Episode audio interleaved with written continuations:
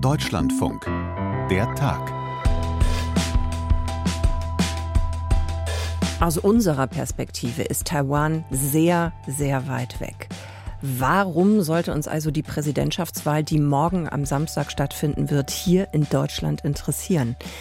Na, weil am Ende auch Deutschlands Wohlstand davon abhängt, dass der Konflikt zwischen China und Taiwan nicht weiter eskaliert. In, in diesem Gewässer, wo China sozusagen ihren Umwesen treiben, ja, da ist die Kacke am Dampfen. Und das nimmt man hier nicht so wahr. Hat er gerade etwa Kacke gesagt? Ja, hat er. Und er ist auch noch Diplomat. Und zwar aus Taiwan, Jie Weixie, der vertritt sein Land in Berlin. Die Wahl in Taiwan und die deutsche Wirtschaft, das ist ein Thema, das wir uns heute vornehmen werden am 12. Januar. Und wir gehen tiefer rein in die Analyse der Angriff unter anderem der USA und Großbritannien auf die Houthi-Rebellen im Jemen. Wie wird das die Lage in Nahost beeinflussen? Sonja Meschkat, mein Name. Jetzt geht's los. In den letzten Wochen ist immer wieder gewarnt worden, unter anderem von den USA, sollten die Attacken mit Raketen auf Handelsschiffe, auf internationale im Roten Meer nicht aufhören, dann müssten die Houthi-Rebellen im Jemen mit gravierenden Folgen rechnen. Ja, und jetzt sind sie da, diese gravierenden Folgen. Ein Bündnis, angeführt von den USA und Großbritannien, hat in der Nacht auf Freitag Houthi-Stellungen im Jemen bombardiert.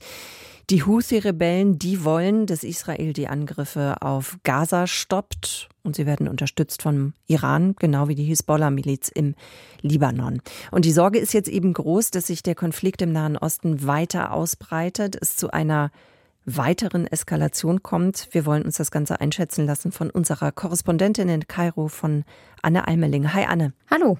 Anne, die Sorge bisher war, wenn die Situation eskaliert, dann kommt das eigentlich eher so aus Richtung Hisbollah, also Libanon. Könnte die Situation eben auch jetzt eskalieren, aber dann aus Richtung Jemen? Wie schätzt du das ein? Zumindest könnte es weitergehen, wie es in den vergangenen Wochen schon war, nämlich mit Angriffen aus dem Jemen, die von den Houthi durchgeführt werden. Die Houthi kontrollieren ja weite Teile des Jemen und Teile eben auch der jemenitischen Küste und haben in den vergangenen Wochen immer wieder Handelsschiffe im Roten Meer angegriffen. Sie haben da eine strategisch günstige Position. Und das bedeutet, dass eben große Teile der Welt in Mitleidenschaft gezogen werden, wenn es um diesen Krieg im Nahen Osten geht, weil die Houthi eben Druck auf Israel ausrufen wollen. Sie wollen, dass Israel den Krieg im Gazastreifen beendet gegen die militant-extremistische Hamas. Und Insofern sind sie jetzt eben auch zwar getroffen von Gegenangriffen der USA und ihrer Verbündeten, aber sie haben eben gleichzeitig auch schon Vergeltung angekündigt mhm. und gesagt, wir hören nicht auf mit diesen Angriffen auf Handelsschiffe im Roten Meer. Mhm, genau, also das ist auch noch ein Punkt, über den wir sprechen sollten. Was heißt das denn konkret, wenn die jetzt von Vergeltung sprechen? Wie groß ist die Bedrohung durch die Houthi in der Region? Die Houthi gelten ja so als eine Guerillatruppe im Prinzip. Sie sind seit den 60er Jahren, seit der Gründung der Republik Jemen, nicht einverstanden mit der Zentralregierung, fühlen sich immer vernachlässigt. Sie kommen ja eher aus so einer bergigen Region im Norden des Landes, die auch als eher unterentwickelt gilt und gegolten hat und wollen ihren Einfluss ausdehnen im Jemen. Dafür haben sie die vergangenen Jahre und Jahrzehnte gekämpft. Wenn Sie jetzt ähm, Angriffe durchführen, dann sind das so nadelstichartige Angriffe. Sie haben ja keine Luftwaffe oder dergleichen, sind keine organisierte Armee. Also nicht unbedingt zu vergleichen mit den schlagkräftigen Armeen dieser Region oder gar der Welt. Aber sie zeigen eben, dass sie mit ihrem Vorgehen dieser Guerillatruppenartigen Taktik sozusagen der Welt schon ordentlich Schaden zufügen können. Und zwar so sehr, dass eben die USA jetzt sich zum Gegenschlag genötigt sahen. Hm. Es gab heute noch eine ganz interessante Einschätzung dazu von Markus Keim, Sicherheitsexperte, der das eben so bewertet hat, dass er sagt, also er glaubt nicht, dass das weiter als Eskalation jetzt dient, sondern dass eben die USA und Großbritannien diesen Schritt gegangen seien, um deeskalierend einzuwirken auf die Situation. Wie bewertest du das? Ich glaube, für eine echte Deeskalation muss man wahrscheinlich die gesamte Region in den Blick nehmen. Es kann sicherlich sein, dass die ähm, USA damit bewirkt haben, ein Signal zu senden an die Houthi, wir lassen euch nicht weiter gewähren, auch ein Signal zu senden an Iran und zu sagen, wir stehen sozusagen jetzt an der Seite Israels auch weiterhin, wenn ihr uns angreift, dann schlagen wir zurück. Das ist sicherlich einfach auch nochmal ein ganz deutliches Zeichen in diese Richtung. Aber in den vergangenen Wochen ist die Situation ja noch nicht aus den Fugen geraten. Wir haben jetzt keinen Flächenbrand erlebt, mhm. aber auch keine Vertiefung vielleicht des Konflikts. Aber ich habe den Eindruck, dass diese Angriffe der Houthi und dann der Gegenschlag schon eine Ausbreitung ist. Also dass wir jetzt vielleicht nicht unbedingt deeskalierende Momente erleben, sondern vielleicht eher welche, die darauf hindeuten, dass der ganze Krieg nicht ganz so schnell zu Ende geht. Ich kann mir kaum vorstellen, dass die Houthi jetzt stillhalten werden. Hm. Kann man denn diesen Angriff auch als indirekten Angriff dann auf den Iran deuten oder wäre das zu weit gegriffen? Weil wir wissen ja, also die Hisbollah wird vom Iran unterstützt, aber eben auch die Houthi-Rebellen, wenn man das so im Hinterkopf hat? Klar, also das ist sicherlich ein Zeichen, mit dem man eben auch Signale senden möchte an Iran, denn die Achse des Widerstands, die sogenannte, die von Iran unterstützt wird, also schiitische Rebellen im Irak, die ja teilweise auch US-Basen angegriffen haben, aber auch die schiitische Hisbollah im Libanon, die von Südlibanon aus Israel angreift, aber auch eben die Houthi, die werden eben von Iran finanziert, denn Iran ist es bislang ja gelungen, sich herauszuhalten aus dem Konflikt. Iran lässt sozusagen andere für sich kämpfen. Und deshalb ist natürlich jetzt auch keine direkte Konfrontation gegen den Iran angemessen. Aber Iran soll natürlich auch daran gehindert werden, seine Aktivitäten weiter auszudehnen, mithilfe der Houthi zum Beispiel. Es ging eben schon mal kurz um die strategischen Ziele, diese Handelswege mit den Schiffen da vielleicht in gewisse Blockaden zu gehen oder eben weiter anzugreifen. Ist das auch ein strategisches Ziel oder wird es das weiter bleiben? Na, das strategische Ziel ist sicherlich den eigenen Einfluss auszudehnen. Und den Houthis ging es da zunächst vor allem um den eigenen Einfluss im Jemen. Aber im Zuge ihres Kampfes gegen die Zentralregierung im Jemen wurden sie von Iran unterstützt, auch im Kampf gegen die Militärkoalition, die von Saudi-Arabien geführt wurde und gegen die Houthi gekämpft hat im Jemen. Das heißt, je mehr die Houthi von iranischen Waffen oder auch von iranischer Finanzierung profitiert haben, desto mehr sind sie natürlich auch in der Pflicht, sich jetzt für iranische Interessen einzusetzen. Und das scheint mir sozusagen eher das strategische Ziel zu sein, mit geringen Mitteln große Wirkung zu erzielen und vor allem die zu schaden, denen die Houthi sonst kaum habhaft werden können. Denn so eine kleine Guerillatruppe würde ja nicht ernsthaft irgendwie die USA angreifen, sondern einfach die tut mit geringen Mitteln, was sie kann und ist da mal leider ziemlich effektiv. Hm. Ist es denn strategisch eigentlich klug, jetzt noch in weiteren Konflikt reinzugehen? Mit weiterem Konflikt meine ich, dass im Jemen ja auch immer wieder eben kriegerische hm, Auseinandersetzungen geführt werden, weil die Houthis eben sagen, sie wollen an der Macht bleiben, beziehungsweise dafür sorgen, dass ihnen diese Macht nicht wieder entrissen wird. Das heißt, können die das im Prinzip handeln, wenn sie sich um den einen Konfliktherd kümmern müssen und gleichzeitig noch um den anderen, der jetzt auch nicht gerade klein ist? Die Houthi haben auf jeden Fall einen strategischen Vorteil. Sie haben nämlich relativ wenig zu verlieren. Mhm. Also sie sind eine Bevölkerungsgruppe, die immer vielleicht auch ein bisschen belächelt wird, weil sie mit einfachen Mitteln und oft so ein bisschen, ja, dahergelaufen wirkt, wenn man sie auf Bildern sieht, dann sieht sie aus wie eine nicht besonders gut organisierte Armee oder bewaffnete Truppe, aber sie ist eben schlagkräftiger, als es vielleicht auf den ersten Blick so wirkt und kann sich, solange sie unbesiegt ist, natürlich einiges leisten. Und die Sache ist, die Husi, die können sich immer wieder in ihre Stammesgebiete auch zurückziehen, die eben in dieser bergigen Region in Sada, das sind ihre Stammesgebiete, die als sehr schwer einzunehmen gelten und gerade auch, wenn es dann um Bodentruppen geht. Also Saudi-Arabien ist ja in den Krieg gegen die Houthi 2015 eingestiegen mit dem Ziel, in wenigen Monaten die Houthi zu besiegen. Das ist ihnen jahrelang überhaupt nicht gelungen. Und da merkt man eben, was die Houthi für eine Macht haben, nicht weil sie super ausgerüstet wären, über modernste Waffen verfügen oder eine riesige Truppe, sondern einfach, weil sie ja, mit einfachen Mitteln kämpfen und nicht viel zu verlieren haben. Und welchen Stellenwert haben die in der Region? Ich weiß nicht, vielleicht jetzt auch, wenn man es mal versucht einzugrenzen in Bezug auf die Hisbollah oder eben auf die Hamas? Naja, sie sind Teil dieser Achse des Widerstands, der pro-iranischen Achse des Widerstands, die sich sozusagen aus schiitischen Milizen ja zusammensetzt, wenn man so will, wobei die Houthi ja nicht wirklich Schiiten sind, sondern eigentlich Saiditen. Das ist nochmal eine andere Strömung oder eine Extraströmung, kann man vielleicht sagen. Sie handelte früher unabhängig, ist jetzt eher sozusagen auf iranischer Linie, aber eben nicht ohne weiteres einzudämmen, zumindest nicht so leicht, wie sich der Westen das vielleicht wünscht. Wenn wir jetzt vielleicht noch mal auf die Region gucken, da gibt's ja auch noch Ägypten mit direkter Grenze zum Gazastreifen. Wie wird das, was da gerade passiert oder jetzt eben in der Nacht von gestern auf heute passiert ist, wie wird das eigentlich da bewertet? Auch in Ägypten herrscht die Sorge natürlich vor einer Ausweitung des Konflikts. Hier ist der Gazastreifen eben in der Tat direkte Nachbarschaft und auch über das Rote Meer ist der Jemen sozusagen ebenfalls ein Nachbarland, ein Land in der Region, von dem man sich auch bedroht fühlt. Und für Ägypten ist es natürlich schon auch ein großes Problem, wenn der Suezkanal nicht länger befahren werden kann oder nur eingeschränkt befahren werden kann.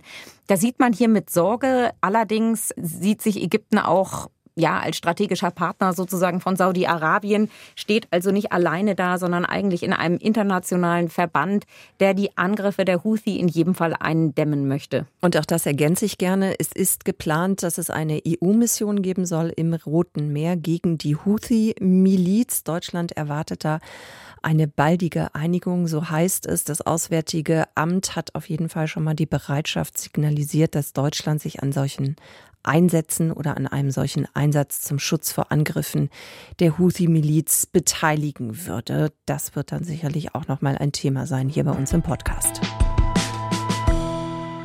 Aus den beiden werden keine Freunde mehr. China und Taiwan. Taiwan verteidigt seine Unabhängigkeit. Die Volksrepublik wiederum sieht Taiwan nach wie vor als Teil Chinas. Und um die eigene Macht zu demonstrieren, wird Taiwan immer wieder bedroht. Raketenalarm über der Insel im südchinesischen Meer, das ist keine Seltenheit. Am Wochenende stehen Wahlen an. Es gibt drei Kandidaten und es ist eben entscheidend für das Verhältnis dieser beiden, wie die Wahl ausgeht. China hat bereits angekündigt, sollte die Demokratische Fortschrittspartei gewinnen, dann würde das den Frieden in der Region bedrohen. Das sind also die Basics und wir wollen das jetzt vertiefen mit Steffen Wurzel, selbst lange Zeit Korrespondent gewesen in China und er hat sich mit der deutschen Perspektive auf diese Wahl beschäftigt. Hi Steffen. Ja, hallo, grüß dich. Steffen, du hast dich ja in den vergangenen Tagen beschäftigt mit den deutsch-taiwanischen Beziehungen und unter anderem hast du auch gesprochen darüber mit dem taiwanischen Botschafter in Berlin, wobei ist das wirklich ein Botschafter? Frage ich natürlich auch, weil wir ja um den Status von Taiwan irgendwie wissen und je nachdem, wer es genau. anerkennt oder nicht. Ne? Das ist wirklich total spannend, weil dann doch ein bisschen geeky und da haben wir ja im Podcast ein bisschen Platz für. Also dieser Mann heißt Joe Xie und auf seiner Visitenkarte, da steht neben seinem Namen auf Chinesisch, in Taiwan spricht man ja Chinesisch, Da Shi.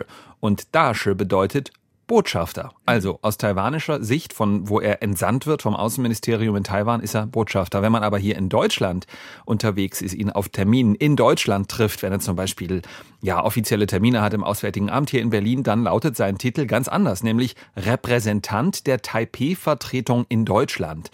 Also da darf das Wort Taiwan gar nicht äh, vorkommen. Okay, er selbst, das hat mhm. er mir erzählt, macht aus diesem ganzen ja, ich sag mal, äh, Eiertanz der Formulierungen gerne eine Art Kompromiss. Er stellt sich dann immer auf Deutsch vor als Repräsentant von Taiwan in Deutschland. Okay, das heißt, das fängt also schon an dem Punkt an, im Prinzip kompliziert oder komplizierter zu werden, weil das hat einfach was damit zu tun, dass Deutschland und Taiwan keine offiziellen Beziehungen haben. Genau, also Deutschland erkennt Taiwan nicht offiziell als Staat an und das ist im Grunde nichts Besonderes. Im Gegenteil, es gibt kein einziges Land in der EU, das diplomatische Beziehungen zu Taiwan hat. Also die USA zum Beispiel auch nicht. Auch die direkten Nachbarn dort in der Region, Südkorea, Japan und so weiter auch nicht. Obwohl all diese Länder, die ich jetzt genannt habe, sehr gute und enge wirtschaftliche und gesellschaftliche Beziehungen zu Taiwan haben. Also mhm. auch Deutschland. Du kannst ja zum Beispiel auch ohne Probleme dahin reisen und, und Geschäftsreisen, touristische ja. Reise machen. Und im Hintergrund des Ganzen steht eben China wird ja seit 1949 von den Kommunisten regiert und die sagen eben seitdem, entweder ihr erkennt uns an, die Volksrepublik China als Staat, das machen fast alle Staaten der Welt, oder aber Taiwan, dann aber dürft ihr mit uns, mit uns Chinesen, politisch nichts zu tun haben. So, und Deswegen erkennen nur noch sehr wenige Staaten auf der Welt Taiwan überhaupt offiziell an. Das sind etwas mehr als zehn. Eswatini in Afrika zum Beispiel, Paraguay in, in, Südamerika, Haiti, der Vatikan auch noch, die Marshallinseln im Pazifik, weil ganz klar, logisch, China ist politisch und vor allem wirtschaftlich sowas von wichtig für fast alle Staaten dieser Welt. Da kann man sich einfach nicht leisten, Chinas Staatsführung zu verärgern und da auch wirtschaftliche äh, Nachteile zu erleiden. Und ähm, ja, deswegen ist es so, also Chinas Staats- und Parteichef Xi Jinping verbittet sich immer eine, wie er sagt, Einmischung in innere Angelegenheiten. Das sagt er immer dann, wenn es um Taiwan geht. Und er droht ja Taiwan auch ganz offen mit Krieg. Hm. Du hast eben gesagt, also ihr dürft dann politisch nichts mit uns zu tun haben, wenn ihr Taiwan anerkennt. Aber am Ende hängt doch auch immer dann die Wirtschaft mit dran. Also das kann man ja gar nicht voneinander trennen dann, oder? Na klar, das ist ganz, ganz deutlich. Und das ist dann sozusagen auch ein Kompromiss, dass man sagt, okay, wir haben zwar gerne gute Beziehungen mit Taiwan, aber politisch dann doch nicht, weil wir wollen einfach den riesigen, großen Wirtschaftspartner China nicht zu sehr verärgern. Das heißt, Deutschland möchte sich es da auch auf gar keinen Fall verscherzen. Deswegen sagt man, also man ist ja eher verhalten, zurückhaltend, vorsichtig. Keine Ahnung, wie man es diplomatisch am besten formuliert. Ja, also wenn es um die politischen Beziehungen geht zwischen Deutschland und Taiwan, ganz, ganz sicher. Also zum Beispiel, wenn Politiker nach Taiwan reisen aus Deutschland, da können auch nicht alle reisen. Der Bundeskanzler, da gibt es so ein Agreement, darf nicht nach Taiwan reisen. Und umgekehrt zum Beispiel dürfte ein taiwanischer Spitzenpolitiker, irgendwie Außenminister oder Präsident, der jetzt neu gewählt wird, auch nicht nach Deutschland reisen. Und wenn irgendwie ein Minister oder ein Staatssekretär zum Beispiel aus Deutschland nach Taiwan reist, würden die auch niemals einen Regierungsjet nehmen, sondern die fliegen dann Linie. Also es ist wirklich interessant, an was man alles denken muss, beziehungsweise Total. woran wir vielleicht jetzt noch gar nicht gedacht haben. Lass uns nochmal bei dieser Bezeichnung bleiben. Das heißt, du sagst, also nach allem, was du gesagt hast, so muss ich es eigentlich formulieren, wenn ich von Taiwan spreche, kann ich denn überhaupt von einem Land sprechen oder nicht? Ja, das ist eine gute Frage. Also Politologen, Politologinnen haben für solche Länder, die nicht international anerkannt sind, äh, tatsächlich eine Bezeichnung. Und die sagen dann immer de facto Regime. Mhm. Das klingt ein bisschen hässlich, deswegen kann man auch einfach sagen de facto Land. Das ist Taiwan. Denn Taiwan hat wirklich alles, was es braucht, um ein eigenes Land zu sein. Also ein definiertes Staatsgebiet, eine Bevölkerung, die mit großer Mehrheit sagt, wir sehen uns als Taiwaner nicht etwa als Chinesen. Es gibt eine funktionierende Verwaltung, ein Militär, es gibt Behörden, es gibt eine eigene Währung, es gibt eigene Reisepässe, es gibt ein funktionierendes Zollsystem und so weiter. Und vor allem, das ist das Entscheidende, ist in Taiwan seit dem Ende der rechten Diktatur, die es dort gab, da ist seit Ende der 80er, Anfang der 90er Jahre eine sehr lebhafte, fortschrittliche und liberale und moderne Demokratie entstanden mit einer bunten Zivilgesellschaft, von der einige Politologen inzwischen sagen, das ist nicht nur einfach eine Demokratie, das ist eine der vorbildhaftesten, vorbildlichsten Demokratien in ganz Asien. Hm. Ja, und man darf eben nicht vergessen, welchen enormen Stellenwert eben auch dieses Land hat in Sachen Wirtschaft und Handel. Vielleicht kannst du uns das erstmal generell erklären. Warum ist Taiwan da so wichtig? Genau, also die, die taiwanische Gesellschaft ist eine topmoderne Industriegesellschaft. Also alle, die mal dort waren, die können es bestätigen. Also der Klassiker sind so die Bereiche Computer, ne? Computertechnik, IT-Technik, Foxconn wird da immer wieder genannt als, als Unternehmen. Das ist der wichtigste Apple-iPhone-Zulieferer ist ein taiwanischer Konzern. Also in jedem unserer Smartphones im Grunde steckt äh, Technik aus Taiwan. Und der Klassiker Nummer zwei ist, dass ähm, fast alle Hightech-Mikrochips auf dieser Welt mhm. tatsächlich, also die ganz kleinen Hightech-Chips, die kommen aus Taiwan. Das sind die, die verwendet werden für Supercomputer zum Beispiel, die im KI-Rechnerbereich eingesetzt werden oder für Militärwaffentechnologie, für Raumfahrttechnologie, für Forschung und so weiter. Das kommt da alles her. Also das, was alle wollen eigentlich. Das, was auch, alle ne? wollen, was mhm. im Grunde ein wichtiger Rohstoff auch der, auch der nächsten Jahrzehnte äh, wird.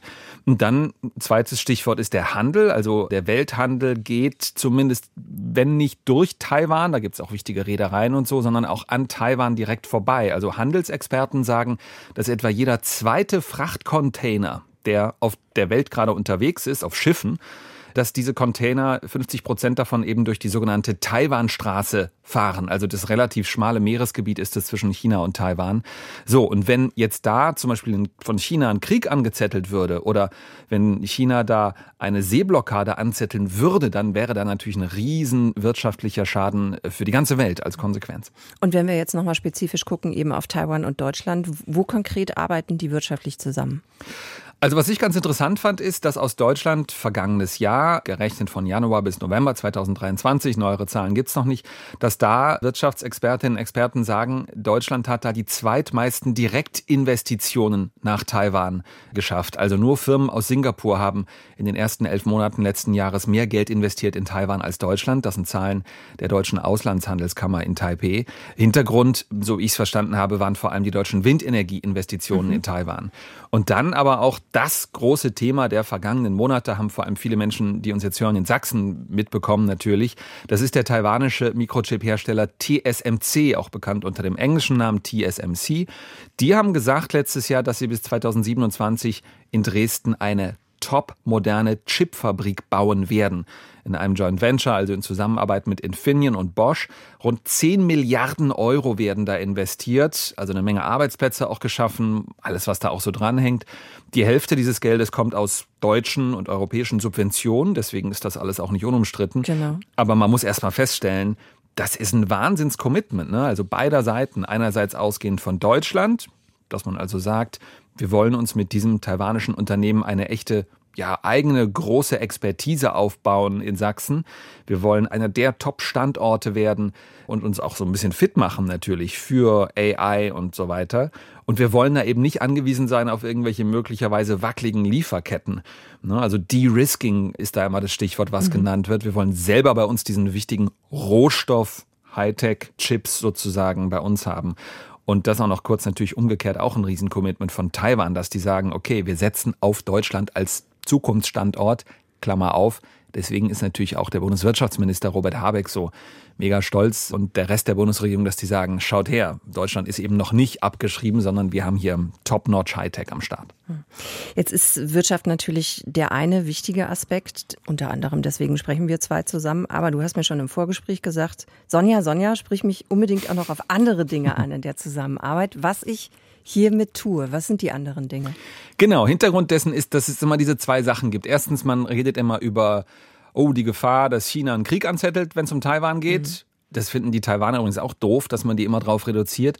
Und zweitens, ah, Computerchips und so. Aber da, es gibt eben noch viel mehr Dinge, über die sich lohnt zu sprechen. Also Dinge wie Zivilgesellschaft, ähm, ja, Zusammenarbeit bei NGOs, bei Bildung, bei Universitäten, da passiert super viel. Denn in Taiwan gibt es eben anders als beim großen Nachbarn China eine echte, ja, zum Beispiel Wissenschaftsfreiheit, auch echte kulturelle Freiheit. Und deswegen entsteht da gerade viel in der Zusammenarbeit zwischen Deutschland und Taiwan. Zum Beispiel Forschung und Bildung. Taiwan ist nicht nur die Nummer eins Adresse in Sachen Chipfabriken, Chipproduktion, sondern auch bei der Ausbildung in diesem Bereich. Also Fachleute, Fachingenieurinnen, Ingenieure zu diesem Thema. Der Freistaat Sachsen hat deswegen in Taipei ein Büro eingerichtet und die kümmern sich dort ganz gezielt darum, dass deutsche Studis nach Taiwan vermittelt werden, damit die dort lernen, okay, wie stellt man diese Top-Notch-Computerchips her? Oder für mich noch als jemand, der sich für Geschichte sehr interessiert, ein spannendes Ding ist, zwischen nichtstaatlichen Organisationen in Taiwan und Deutschland gibt es einen regen Austausch in Sachen Vergangenheitsbewältigung. Also alles mit der Frage, was kann man voneinander lernen bei der Frage, wie schafft man einen Übergang von einer Diktatur hin zu einer Demokratie? Wie klappt die Auseinandersetzung mit den düsteren Details der eigenen Vergangenheit? Wie kann man auch eine Demokratie stark machen gegen Fake News, gegen die Attacken von äh, Internet-Trollen, die in Diktaturen sitzen und von dort aus ja, Meinungen bei uns in Taiwan oder Deutschland manipulieren wollen. Da gibt es viel Zusammenarbeit. Du hast es, glaube ich, noch gar nicht so lange her. Ne? Du hast jetzt ein Interview dazu gemacht, Interview der Woche im Deutschlandfunk, und du hast gesprochen mit Reinhard Bütikofer, mhm. Grünenpolitiker aus dem EU-Parlament.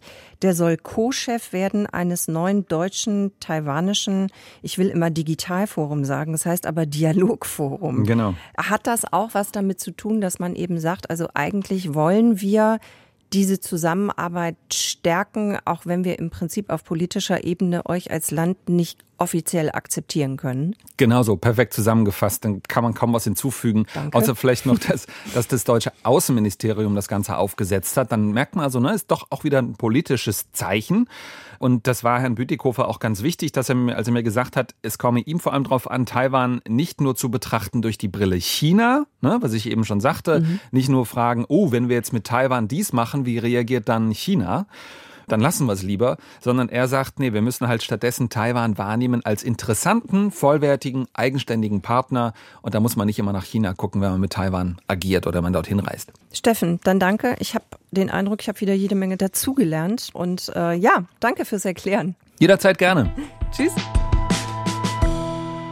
Der Tag ist vorbei. Naja, ganz offiziell natürlich noch nicht, aber zumindest diese Ausgabe von der Tag heute am 12. Januar. Doppeldanke von uns, von Fanny Buschert, die heute wieder redaktionell unterstützt hat, und von mir. Sie können uns wie immer gerne und ihr könnt uns gerne Feedback senden an dertag.deutschlandfunk.de. Mein Name ist Sonja Meschkat. Ich wünsche ein hoffentlich gutes, erträgliches Wochenende und wir hören uns bald wieder. Tschüss.